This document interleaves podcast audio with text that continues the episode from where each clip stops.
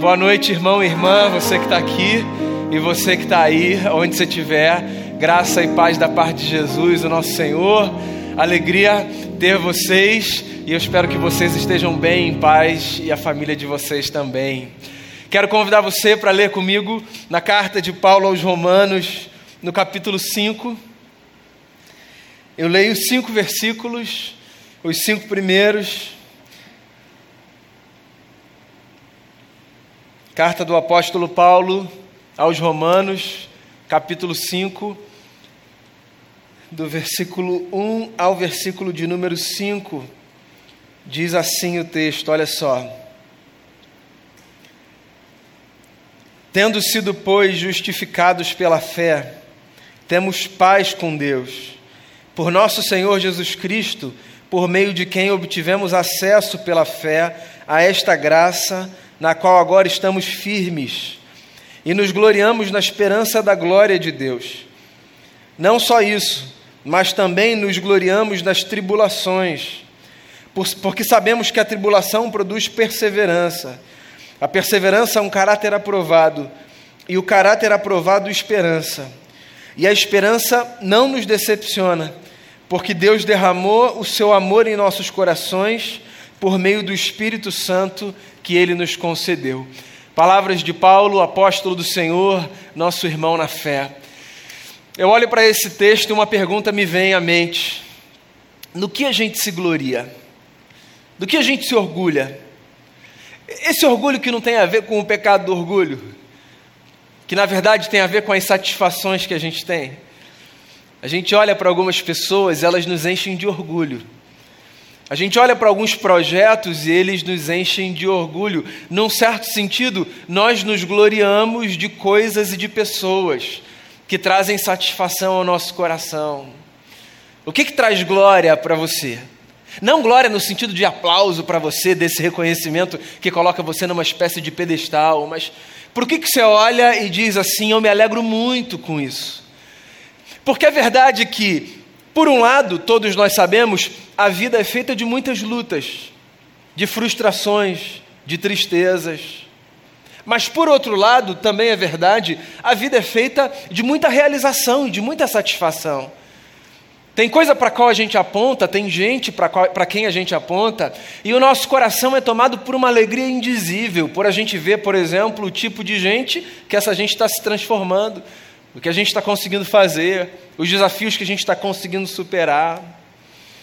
Eu faço essa pergunta porque, diante dela, é muito fácil a gente perceber que todos aqui temos muitas razões pelas quais nos gloriarmos, nos alegrarmos, celebrarmos.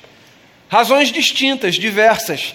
Se eu franqueasse aqui o microfone e dissesse a você, diga uma razão pela qual você se gloria, nesse sentido absolutamente humano, é possível que você trouxesse aqui um elemento radicalmente diferente do elemento que outra pessoa trouxesse, porque cada história é uma história, cada um tem a sua beleza, o seu troféu. Por outro lado, eu acho que se eu fizer essa pergunta da perspectiva da fé, a gente consegue pisar num solo comum. Do ponto de vista da fé, no que a gente se gloria? Qual é a nossa glória?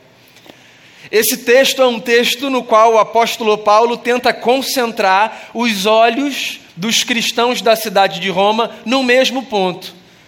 Na tentativa de responder essa pergunta, qual é a nossa glória, de uma perspectiva de fé, Paulo oferece alguns elementos que eu acho que podem ser muito interessantes para a gente refletir sobre a nossa vida. Ele começa dizendo o seguinte: da perspectiva da fé, tem uma coisa na qual eu me glorio, no fato de eu ter paz com Deus. E esse é um solo comum que a gente pisa, certo? Esse mundo, sobretudo nos nossos dias, é um mundo que põe diante de nós cenários terríveis de guerra. Na verdade, qualquer cenário de guerra no macromundo ou no micromundo é terrível. A guerra é sempre a antítese de um cenário marcado pela graça e pelo amor de Deus. E Paulo está dizendo que existe uma experiência que nos é possível a todos, que deve ser para a gente motivo de alegria e de satisfação. A experiência da paz com Deus. Algumas coisas na vida a gente consegue traduzir com mais facilidade. Quando a gente conquista um bem material e a gente se alegra por essa conquista, a gente consegue apontar e dizer: esse aqui é o motivo da minha alegria. Quando a realização é tangível, é palpável, quando os resultados são resultados inquestionáveis aos olhos de todos, é mais fácil a gente apontar e dizer: hoje eu celebro por causa disso. Agora, outras experiências pelas quais nós passamos, elas são mais difíceis de serem descritas. E eu não sei você, mas uma experiência que eu tenho dificuldade de descrever para quem não a vivenciou ainda, é essa experiência da paz com Deus. Porque tem gente que não consegue entender como às vezes nós conseguimos atravessar circunstâncias mantendo pelo lado de dentro uma uma tranquilidade, uma confiança e uma estabilidade que não é humana. Então eu não sei se já passou por isso. Em alguns cenários de muita luta, você transparece com o seu rosto e com os seus gestos uma segurança, uma estabilidade e não é porque você está numa categoria humana acima das outras pessoas, é porque pelo lado de dentro você conseguiu desfrutar de uma experiência que estabiliza, uma experiência que é na alma, que as pessoas não tocam. E aí ela faz com que, mesmo num terreno absolutamente instável, de areia movediça, a gente consiga caminhar com paz. As nossas lutas são diferentes quando a gente espera no Senhor, verdade ou mentira? Quando a gente tem esse arcabouço, que é o arcabouço da fé, Paulo começa dizendo assim: agora nós celebramos porque pela fé nós fomos justificados, temos paz com Deus. E se eu tivesse que descrever para uma pessoa, e eu já tive que fazer isso muitas vezes, o que significa ter paz com Deus, por mais que isso seja para mim, pelo menos, muito difícil de descrever, eu tentaria descrever isso para as pessoas mais ou menos nos seguintes termos: paz com Deus. Paz com Deus tem a ver com essa sensação interna que, mesmo com os nossos olhos contemplando a realidade da vida e toda a dureza e toda a crueza da vida, ainda assim a gente continua a acreditar que há sentido, que há propósito, que há razão, que há motivo Paz com Deus tem a ver com olhar para um cenário absolutamente desestabilizador e poder dizer de alguma forma: Eu sei, o meu redentor vive, por fim ele se levantará sobre a terra. Paz com Deus tem a ver com olhar para as circunstâncias instáveis, com os medos com os quais a gente lida. E lá no fundo carregar uma espécie de confiança que está guardada num lugar que ninguém consegue acessar. Paz com Deus essa experiência da gente poder deitar na cama, ou levantar para o trabalho, ou fazer o que a gente estiver fazendo, na certeza de que existem braços que nos amparam, existe um colo divino que nos acolhe, de onde ninguém pode nos tirar. Paz com Deus. Essa capacidade que a gente tem de, nas lutas, no meio dos desertos, nas covas dos leões, nos lugares mais assustadores, continuar caminhando por essa força chamada fé, que na verdade nos reveste de uma leveza e que faz com que as pessoas se perguntem como você consegue. Pois então, a gente consegue.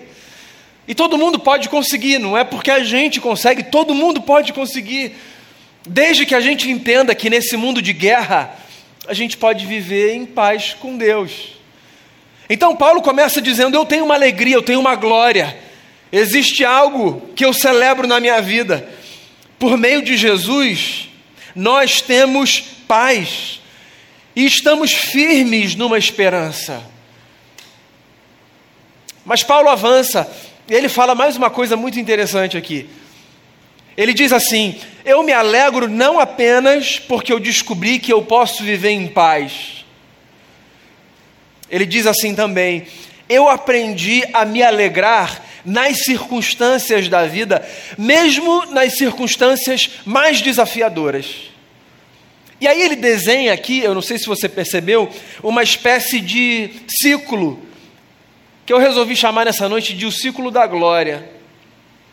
Paulo diz assim: Eu celebro as tribulações da minha vida. Esse é o primeiro estágio do ciclo da glória que ele descreve aqui. Eu celebro as tribulações. E você pode se perguntar assim: como alguém celebra a tribulação? Porque olha só, eu lido com muita gente, né? Eu sou pastor, eu sou psicólogo, então quer aqui no gabinete, quer no meu consultório, eu lido com gente, certo? E eu não me lembro de receber nem aqui na igreja, nem no consultório, uma pessoa dizendo assim: estou tão feliz, estou passando por uma luta, queria só dizer aqui para você. Como é que a gente celebra a tribulação? A tribulação, por si, ela não é desejada, não em sã consciência. Ela não é acolhida com alegria. Ora, porque se a gente puder escolher em sã consciência, a gente vai afastar da gente a tribulação. Porque se a gente puder viver uma vida mais tranquila, sem lutas, sem desafios, do ponto de vista, sabe, da complexidade relacional que estica relações, que leva a gente ao limite. Se a gente puder minimizar essas esticadas, a gente vai minimizar. Então, como é que Paulo aqui diz: Eu celebro as tribulações? Não me parece ser o fato de que esse sujeito era um sujeito, nosso irmão, que tinha uma espécie de satisfação sádica na dor. Não. Parece que Paulo está escolhendo encarar a tribulação por outra perspectiva que é uma coisa interessante da gente fazer. Encarar as circunstâncias por outra perspectiva. Olhar para os dilemas que a gente vive a partir de outra ótica. Pois é, a vida é mais complexa do que o primeiro olhar que a gente tem quando a gente olha a partir de um ponto. Então, às vezes, a gente olha para um determinado fenômeno, para um determinado fato, a partir de um ponto. E se a gente olha a partir de um ponto, a gente vê aquilo que é possível ver a partir daquele ponto. E se aquilo é bom, maravilhoso, a gente está com uma perspectiva ótima de um fato. Mas se aquilo não é bom, que horror! Se a gente só consegue ver aquilo, e aquilo é angustiante, aquilo é caótico, aquilo é amedrontador, se a gente fica parado ali, hipnotizado por aquela perspectiva, por aquele ponto de vista, o que, que a gente vai fazer? A nossa força vai ser dragada, a nossa energia vai ser sugada, a gente vai experimentar um cansaço. E aí, às vezes chega alguém, um anjo de Deus na nossa vida, porque Deus tem anjos, homens e mulheres, não apenas esses com asas, invisíveis aos nossos olhos naturais, anjos, mensageiros, gente de carne e osso como eu e você Inclusive, porque Deus é muito maior do que o limite da nossa imaginação, alguns dos anjos de Deus nem se dão conta de que são anjos de Deus. Tem gente que é instrumento de Deus na nossa vida e traz recados dos céus sem nem saber que está trazendo o recado dos céus para a gente. Então a gente está lá, parado, numa perspectiva só, olhando só a partir de um ponto, sendo sugado. E aí alguém aparece e diz assim: Você já viu isso por esse outro ângulo? E aí parece que a nossa experiência com aquele ponto ganha uma amplitude muito maior. E aquela angústia e aquele medo vão diminuindo, porque outras coisas vão aparecendo. Pois é, às vezes mudar a perspectiva pela qual a gente encara as coisas faz toda a diferença. E eu acho que quando Paulo descreve aqui essa celebração da tribulação, o que ele está fazendo é enxergando não a tribulação em si, mas a tribulação nos seus frutos.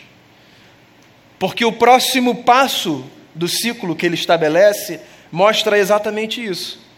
Ele diz assim: Eu celebro ou eu me glorio na tribulação ou na luta, porque a tribulação e a luta produzem em nós perseverança, que é uma das virtudes mais importantes na vida. Perseverança.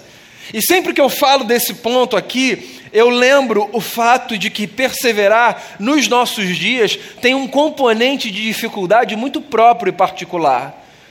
Porque a gente vive numa era de descartável. Então as coisas são descartáveis e as pessoas são descartáveis.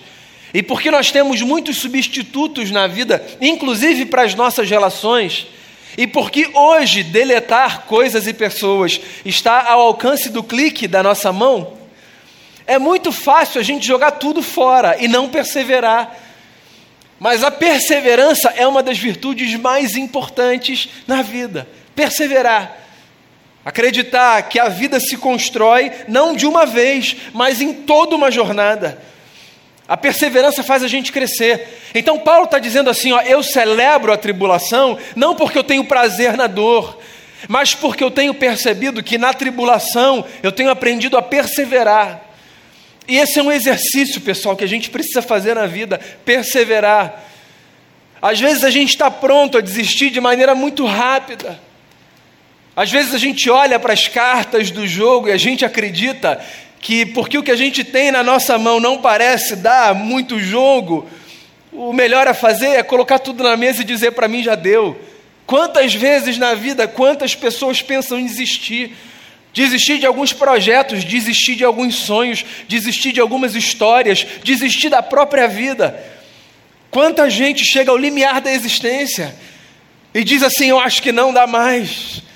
E pensa as coisas mais assustadoras para si. E às vezes faz os movimentos mais assustadores e violentos contra si. Mas o que Paulo está dizendo, e Paulo sabe o que é sofrer, Paulo foi um irmão que sofreu pelo Evangelho, foi preso, foi açoitado, perseguido. Ele diz assim: a minha luta, se ela não contribuir para nada, pelo menos a minha luta vai me ensinar a perseverar. Então eu queria fazer uma pausa aqui nessa reflexão e dizer isso para você, diretamente para você. Se você não conseguir enxergar nenhum proveito na sua luta, lembre-se só disso pelo menos a sua luta pode ensinar você a perseverar. A sua luta pode ser um instrumento nas mãos de Deus para que nesse lugar que você acha que é o limite da sua existência, você acredite pela fé que você pode dar mais um passo.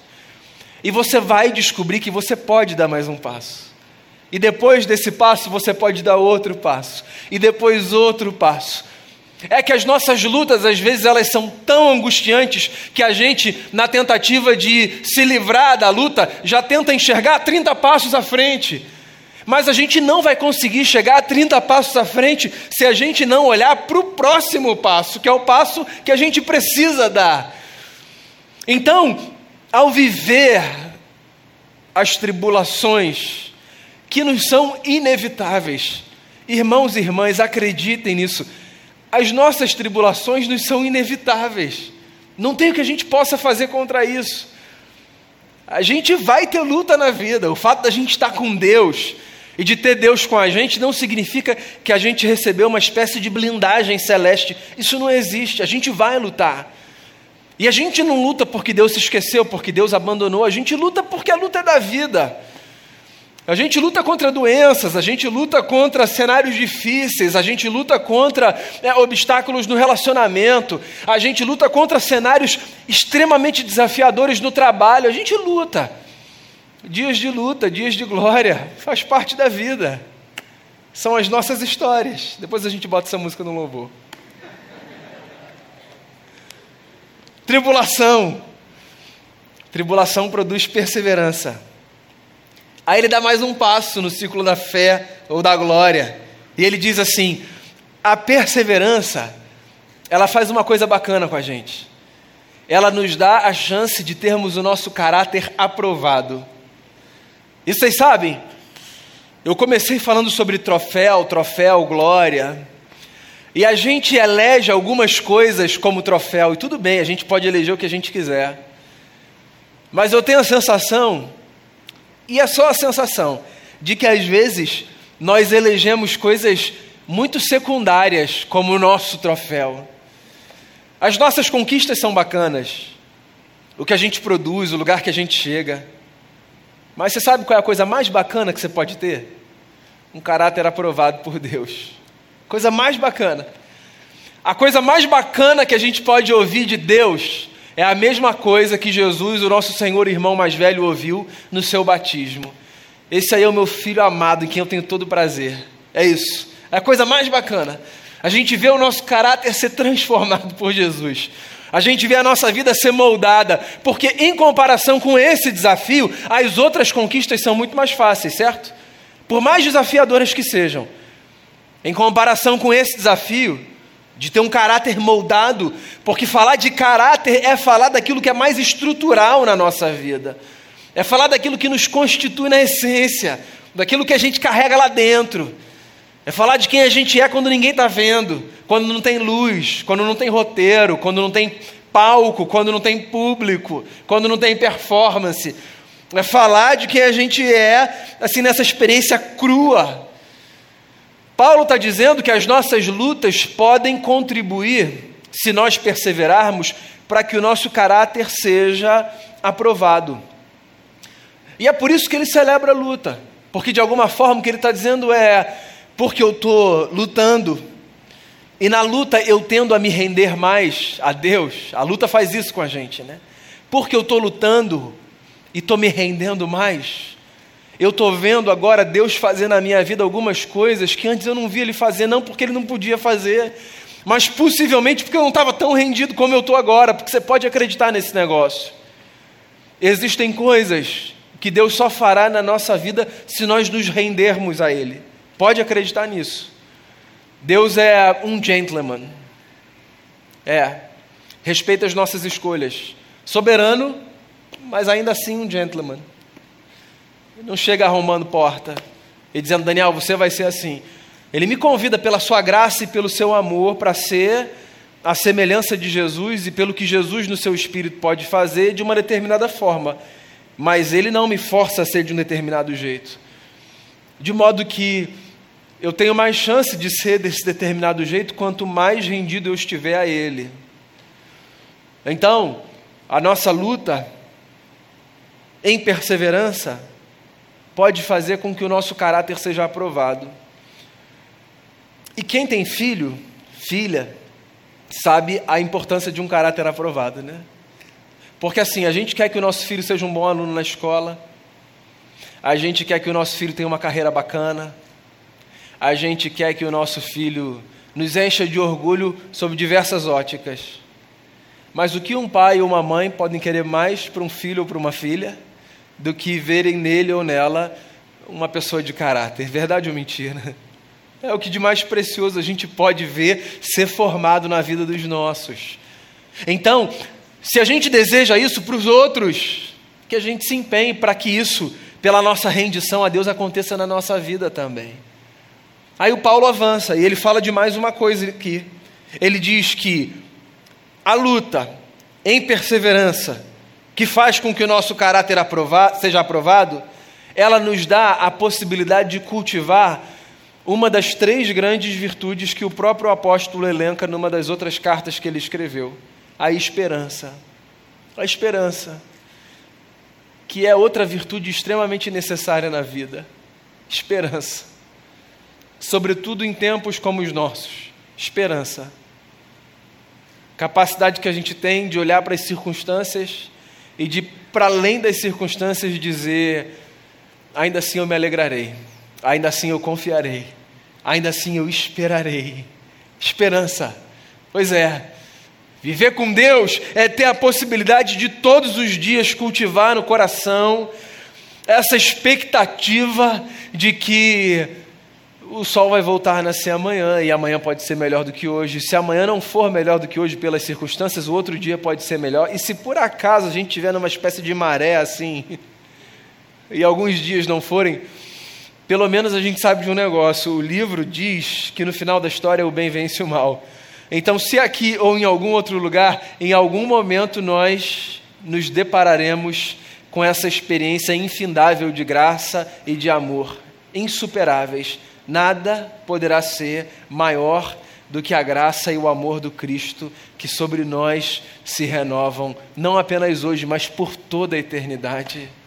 Esperança, capacidade que a gente tem de cultivar no coração essa expectativa de que sim, as coisas podem ser diferentes. Sabe, eu acho que é isso.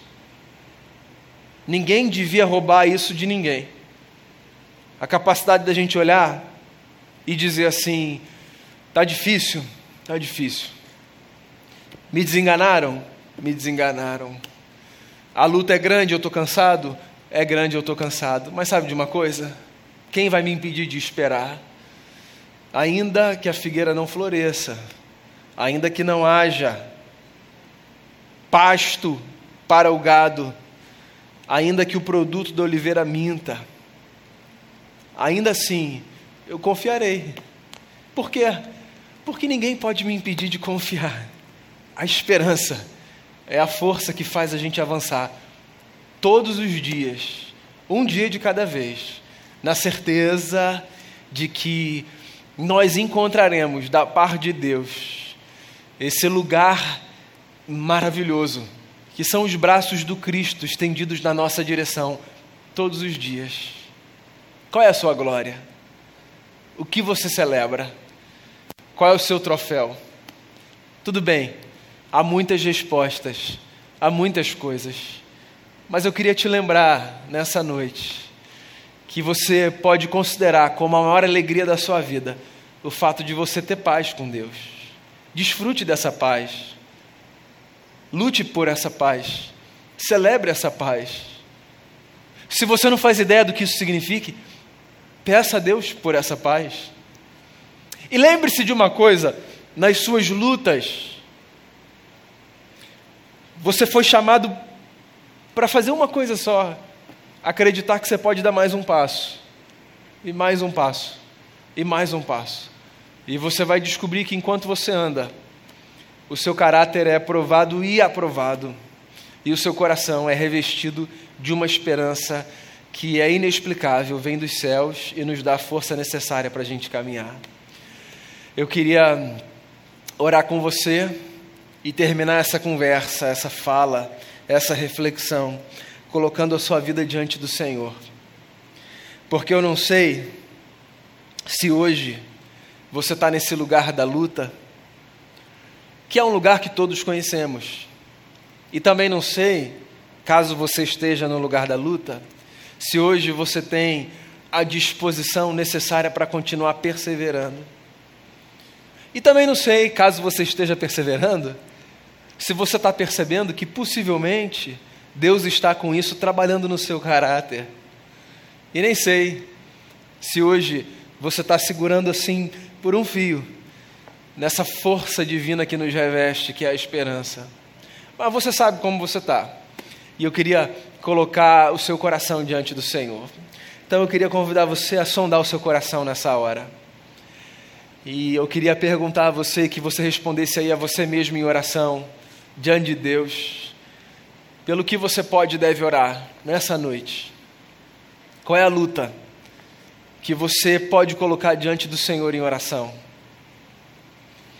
E qual é o passo que você deseja dar nessa hora?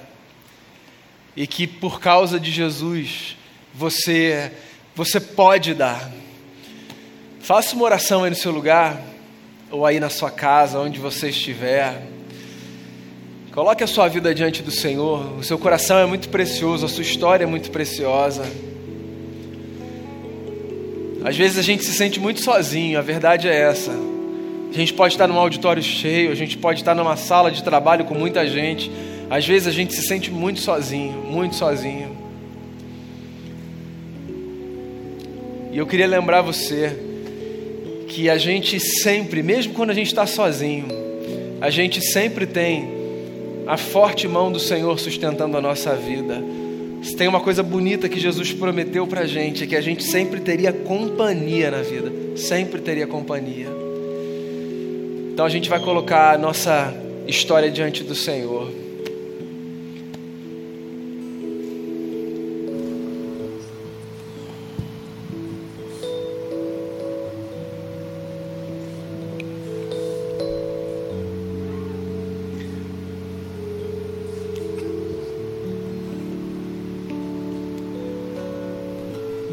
Senhor, a gente teme muitas circunstâncias na vida, muitas circunstâncias. Nós, nós fomos chamados para viver pela fé e a, e a gente tem procurado fazer isso, mas a gente teme muita coisa. A gente tem medo do futuro às vezes, a gente às vezes não consegue ver da forma mais clara e mais intensa o cuidado do Senhor.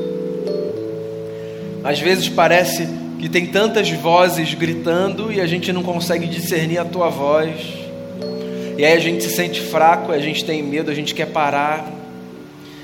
Mas eu queria colocar a nossa vida diante do Senhor nessa noite. E queria colocar, sobretudo, a história dos meus irmãos e das minhas irmãs que estão nesse lugar, de cogitarem não perseverar mais, não encontrarem mais esperança, de não verem mudanças na sua própria vida enquanto lutam. Eu queria colocar essas vidas diante de Ti e pedir, em nome de Jesus, dê um renovo de esperança, de fé, de confiança.